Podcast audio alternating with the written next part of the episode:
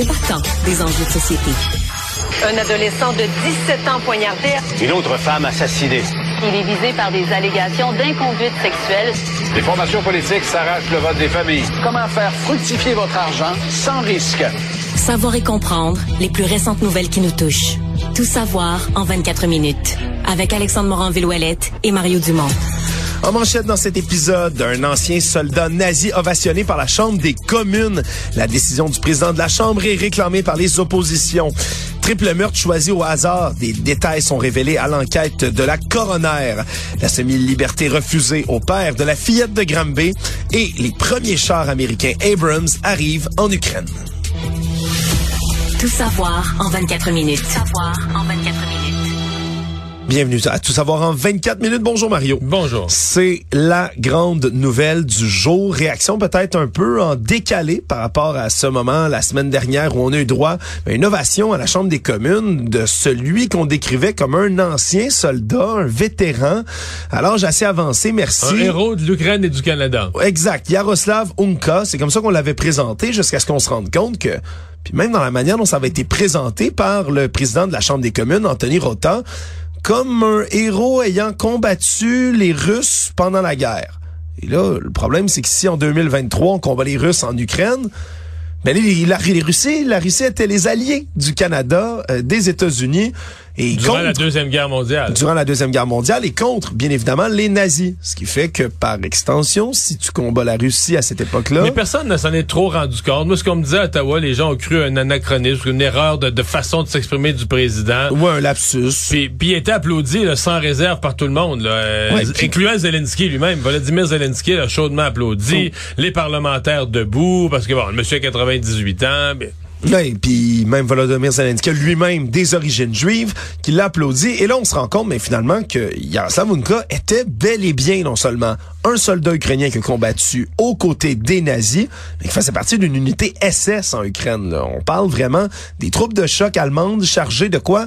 Ben, de prendre des communautés juives et de les massacrer soit sur place ou les ramener dans des camps d'extermination pour ensuite, bien sûr, les massacrer à leur tour. Donc, on a ovationné, grosso modo, un nazi au Parlement du Canada, à la Chambre des communes. Et c'est une nouvelle, Mario, qui fait le tour du monde. là. Dans les journaux d'à peu près tous les pays, on a retrouvé une manchette et décrivant ce qui vient de se passer. Et le malaise est épouvantable, surtout que de faire une petite recherche sur Yaroslav Unka lui-même, ça en prenait pas beaucoup là, pour voir sur Internet Ça que c'est un soldat ça nazi. se trouvait, je pense que c'est Andrew Scheer qui l'a dit ce matin à la Chambre des communes, ça se trouvait vendredi sur Google. Oui. Donc, c'était facile de le trouver. Et là, mais Anthony Rota, lui, s'est excusé. Ouais, ben d'abord, commencer par- à 11 h ce matin, qui était le début, d'habitude, c'est le début des travaux, mais c'est pas la période de questions, ça se fait dans, c'est un vice-président qui préside, c'est des travaux un peu plus secondaires qui se font dans l'anonymat, là. Oui. Mais là, c'était pas ça ce matin. À 11 h le président avait annoncé qu'il allait lui-même prendre la parole, euh, faire des remarques, et là, tous les autres partis allaient faire des remarques sur ses remarques. Et il y a que le NPD qui a demandé sa démission. Au départ, oui, finalement rejoint par le Bloc québécois. tard en qui- après-midi. Oui, qui au début avait dit qu'il laissait le président Rota décider par lui-même ce qu'il voulait faire pour ensuite, lorsque Yves-François Blanchet, leur chef, est revenu sur la position du parti, réclamer finalement la démission. Pour l'instant, les conservateurs l'ont pas réclamé, à moins les que... conservateurs, je vais te dire le jeu qu'ils jouent. Je pense pas que les conservateurs pensent que c'est correct ce qu'a fait Rota.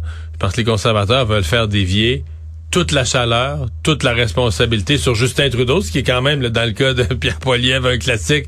Tout ce qui va mal au Canada est de la faute de Justin Trudeau. Oui. Donc, ça, lui inclut ça, que le cabinet du premier ministre avait les moyens de vérifier. C'est les seuls. C'est que tous les autres parlementaires, eux autres doivent prendre pour acquis que si on présente un dignitaire puis on le présente comme un héros, c'est un héros. Mais euh, dans les faits, quand tu vérifies, c'est pas de la faute de Justin Trudeau. Oui. Le président de la Chambre des communes a ses propres invités et c'en était un et c'est son- c'est l'invité du président de la Chambre. là. Et c'est le président de la Chambre qui dit avoir pris seul la décision de faire un petit bout de discours pour l'honorer. là.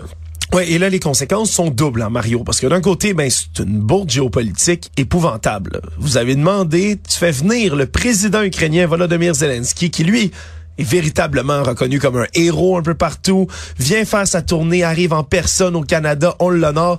Puis là, tu le fais applaudir un soldat nazi.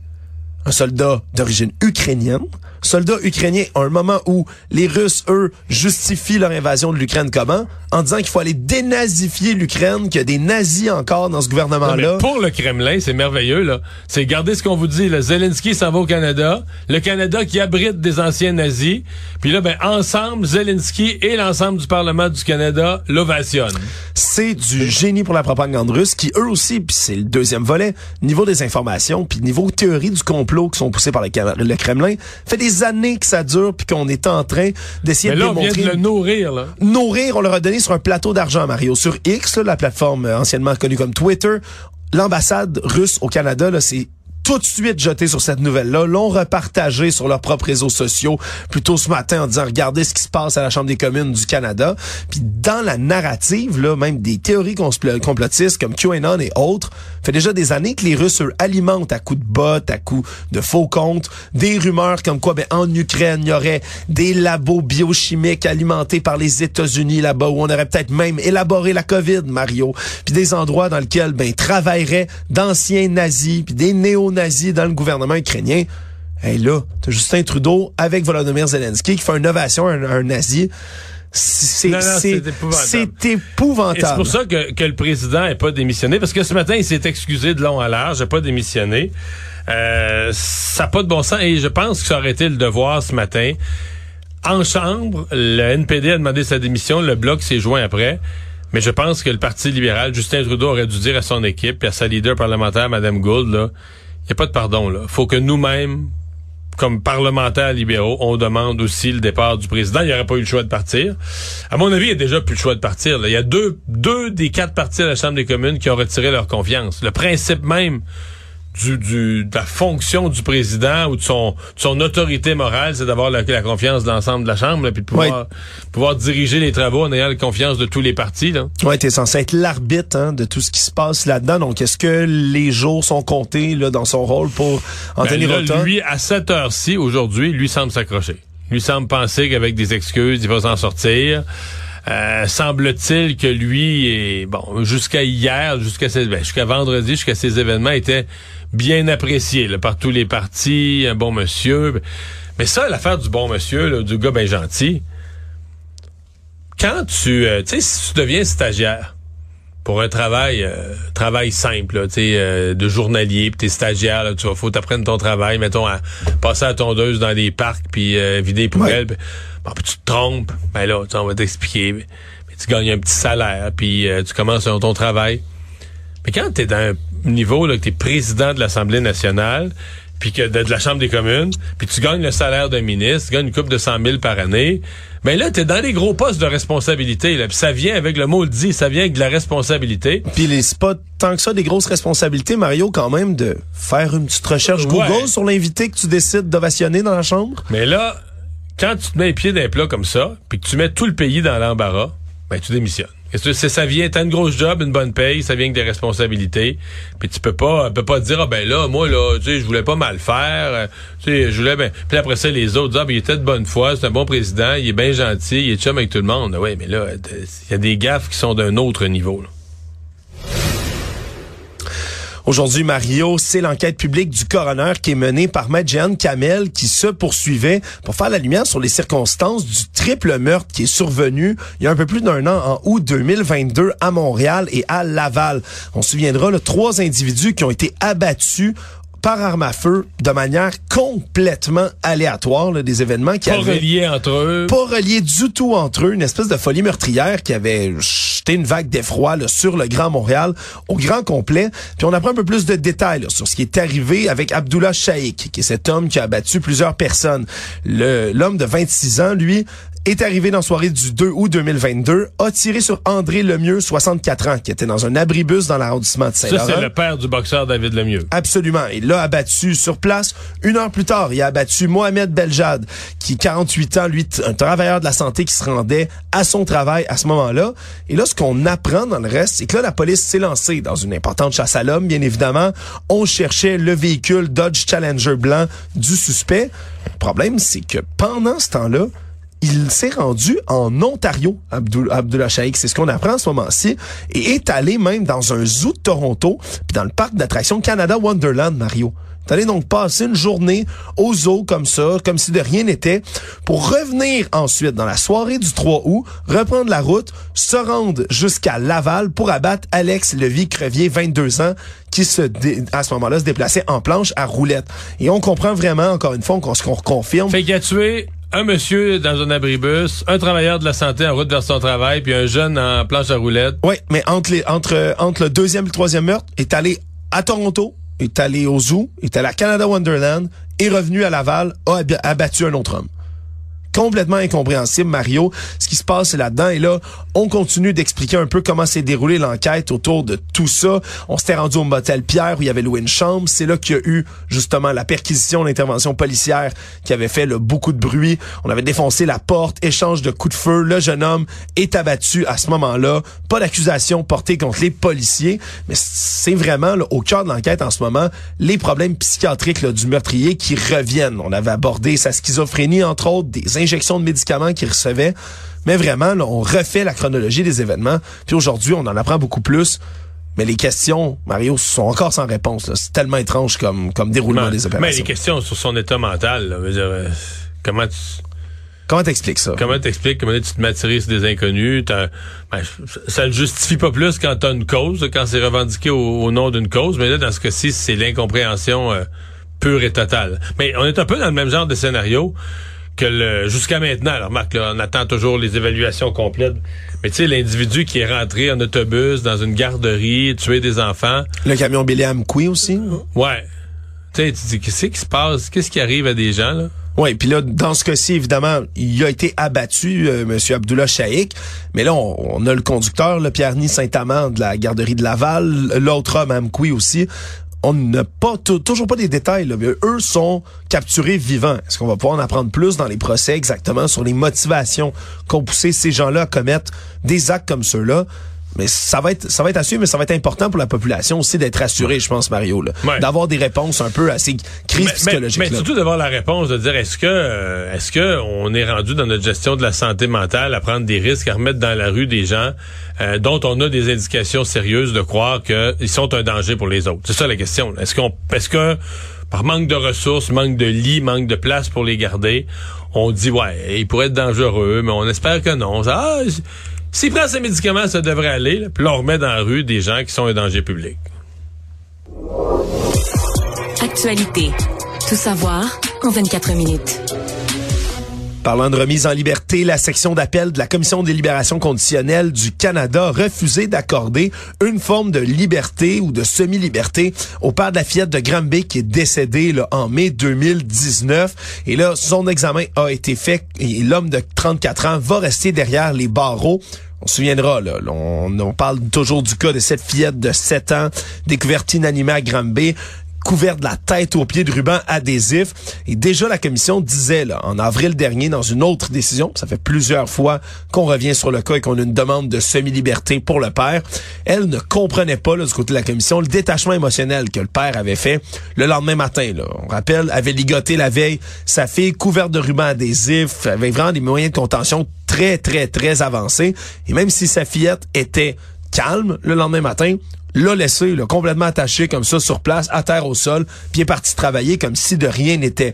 Et donc, au vu de ces de ces événements-là, on a décidé de ne pas lui accorder une semi-liberté comme ça. Il purge actuellement une peine d'emprisonnement de 4 ans. Son ex-conjointe, elle, 13 ans de prison, là, euh, pas, de, pas de libération conditionnelle avant 13 ans de son côté je pense que c'est un jugement qui est important pour l'opinion publique aussi, Mario, où on aurait difficulté, avec difficulté, on aurait accepté que l'opinion publique, et moi je me souviens, même la mère, la mère de cet homme-là, je l'avais fait en entrevue, était outrée de la, faible sévérité de la peine. Parce qu'elle a perdu sa petite fille, mais ayant perdu sa petite fille, elle trouvait que la peine n'était pas sévère pour son fils. Oui.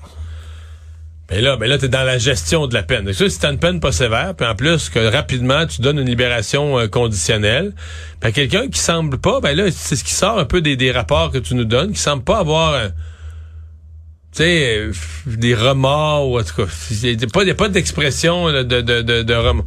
Forte, oui, puis on explique même qu'à ce moment-là, il a pas constaté ou il a pas voulu agir sur la violence qu'il voyait son, sa conjointe de l'époque à déployer contre sa propre fille. C'est vraiment ce qu'on décrit. Après ça, t'as la une fois tout ça dit, mais tu as l'ensemble du dossier, là, que l'enfant avait pas à manger, euh, comme père de famille, euh, c'est qu'il y avait un travail, de toute façon, même si c'était pas de travail, c'est s'assurer que tes enfants mangent, à la limite va à la banque alimentaire, mais s'assurer que là, elle était privée de nourriture, elle mangeait les lunchs, ou elle volait les poubelles, les- elle, elle volait les lunchs des autres, ou elle les prenait les restes les poubelles. C'est comme père, là, à un moment donné, là, tu vas avoir de la misère à faire brailler libération conditionnelle, j'espère.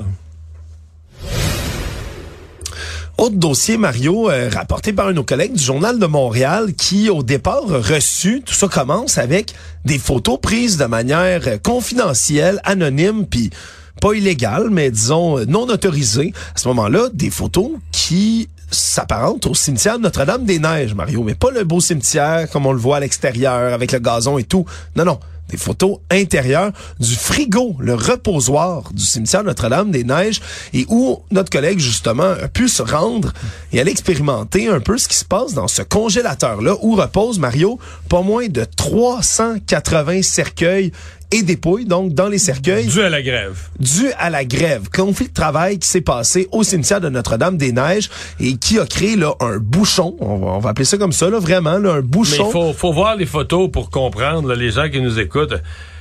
C'est, c'est pas comment dire, c'est comme, euh, c'est comme un... Imagine un Costco, hein, avec Ouais, des gros... des- c'est comme un Costco, un magasin entrepôt, là, pis c'est des cercueils. Oui, sur des étages et des étages et des étages, là, hein, sur trois, quatre étages de haut, des cercueils À longueur, cordés à longueur de la pièce, là. à longueur de la pièce, dans une pièce qui- où il fait moins 16 degrés Celsius, évidemment parce qu'on veut éviter, c'est c'est macabre, mais que les corps se décomposent.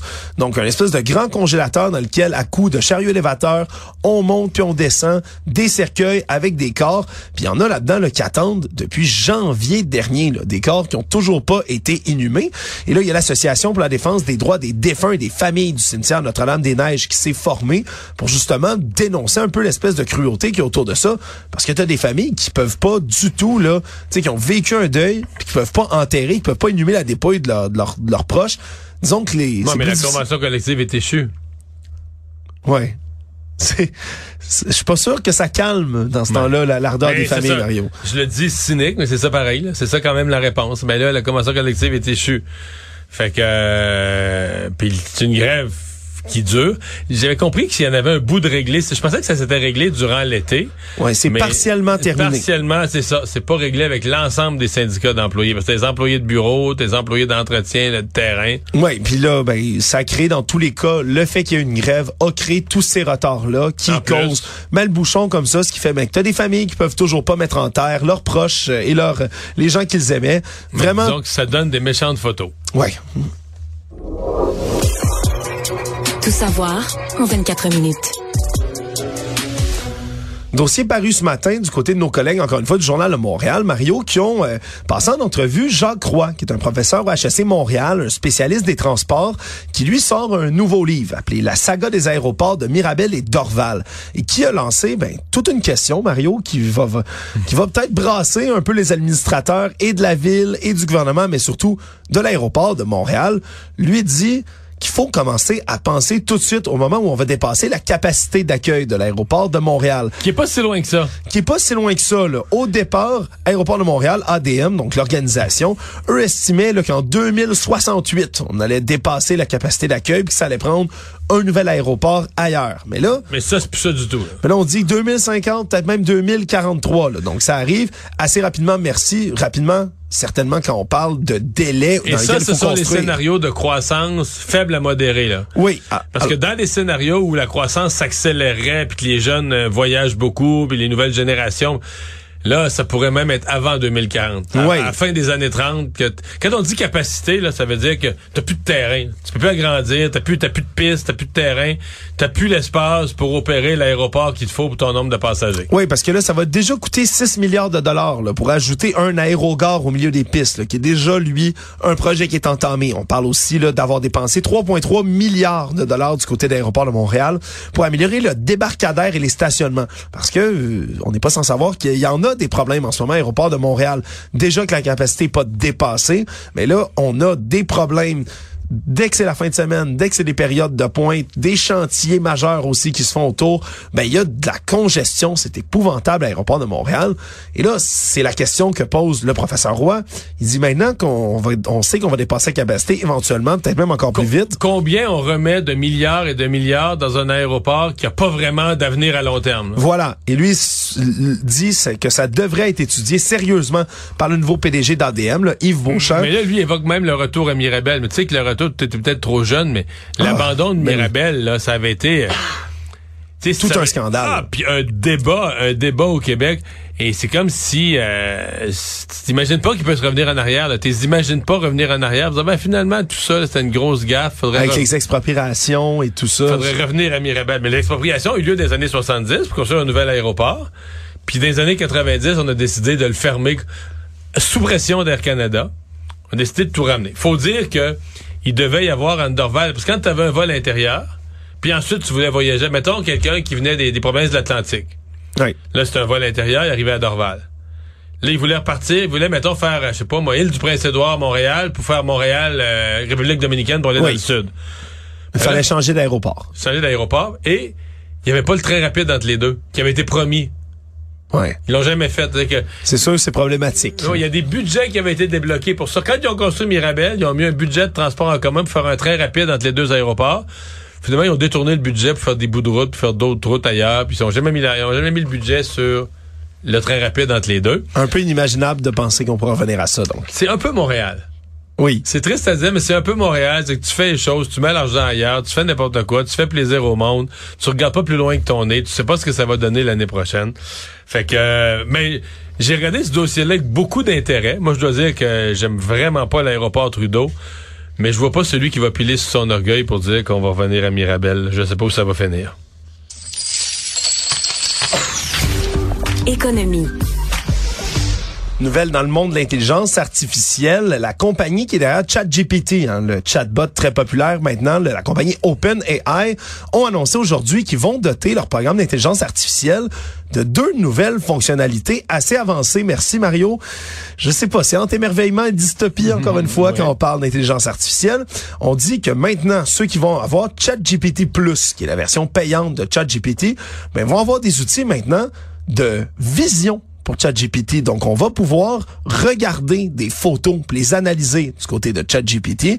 Et non seulement ça, mais ChatGPT va pouvoir parler verbalement, là, donc à l'audio. Mais quand tu dis des photos, tu vas faire analyser, tu vas prendre une photo, tu vas la faire analyser par ChatGPT, puis il va dire ce qu'il y voit. Ben, ça dépend. Par exemple, tu pourrais prendre une photo, euh, je sais pas, d'un monument historique, par exemple, et ChatGPT pourrait, là, oralement, te parler de l'histoire de ce monument-là, t'expliquer, là, juste en prenant une photo avec ton téléphone, par exemple. là. Pourrait t'expliquer l'histoire derrière le monument, comment ça a été construit, qui ça représente. Tu pourrais prendre une photo, par exemple, de ton frigo, avec les ingrédients qui sont dedans, là, puis fais-moi une recette, ChatGPT. Là. Puis là, il, juste avec la photo, t'as pas besoin de lui décrire, il va regarder les brocolis, euh, le ketchup, je sais pas, il va te faire une recette au grand complet avec tout ça.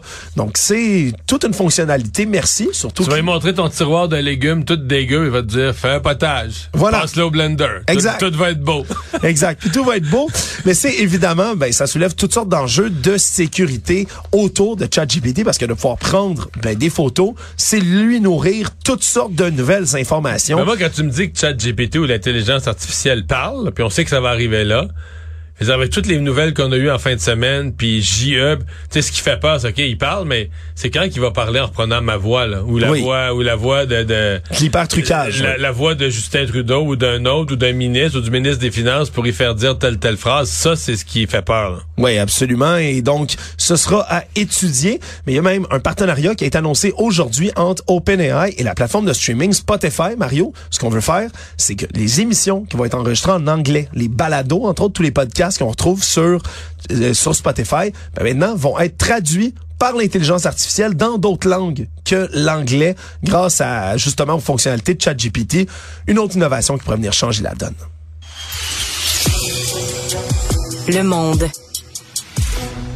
Une bonne nouvelle en Ukraine, alors que les premiers chars Abrams sont arrivés sur le terrain. On avait promis, là, ça devait pas arriver avant plusieurs mois, ces chars-là, dernier cri, envoyés par les Américains jusqu'en Ukraine. Et la semaine dernière, le président Joe Biden, lors de la visite du président Zelensky, a annoncé qu'ils arriveraient plus rapidement que prévu, à un moment où l'offensive ukrainienne là, tente de réaliser quelques percées avant le froid. Parce qu'on sait, la saison froide elle a arrive. fait quelques, percées, quelques percées cette semaine. Et entre autres, ils disent avoir abattu là, euh, un bâtiment avec plusieurs personnes, dont le, le commandant là, de la marine. Oui, le commandant de la flotte russe de la- en mer Noire qui serait décédé, tout comme 34 autres officiers. Évidemment, c'est toujours difficile de vérifier des informations Ouais. comme celle-là, vu que les Russes, en plus, ne déclarent pas leur perte. Mais pour ce qui est des chars Abrams, on sait pas combien sont arrivés encore. On en avait promis 31. Puis c'est pas de la petite bière, là. On parle de chars équipés avec des canons, avec des munitions à uranium appauvri de 120 mm qui peuvent percer à peu près n'importe quel blindage.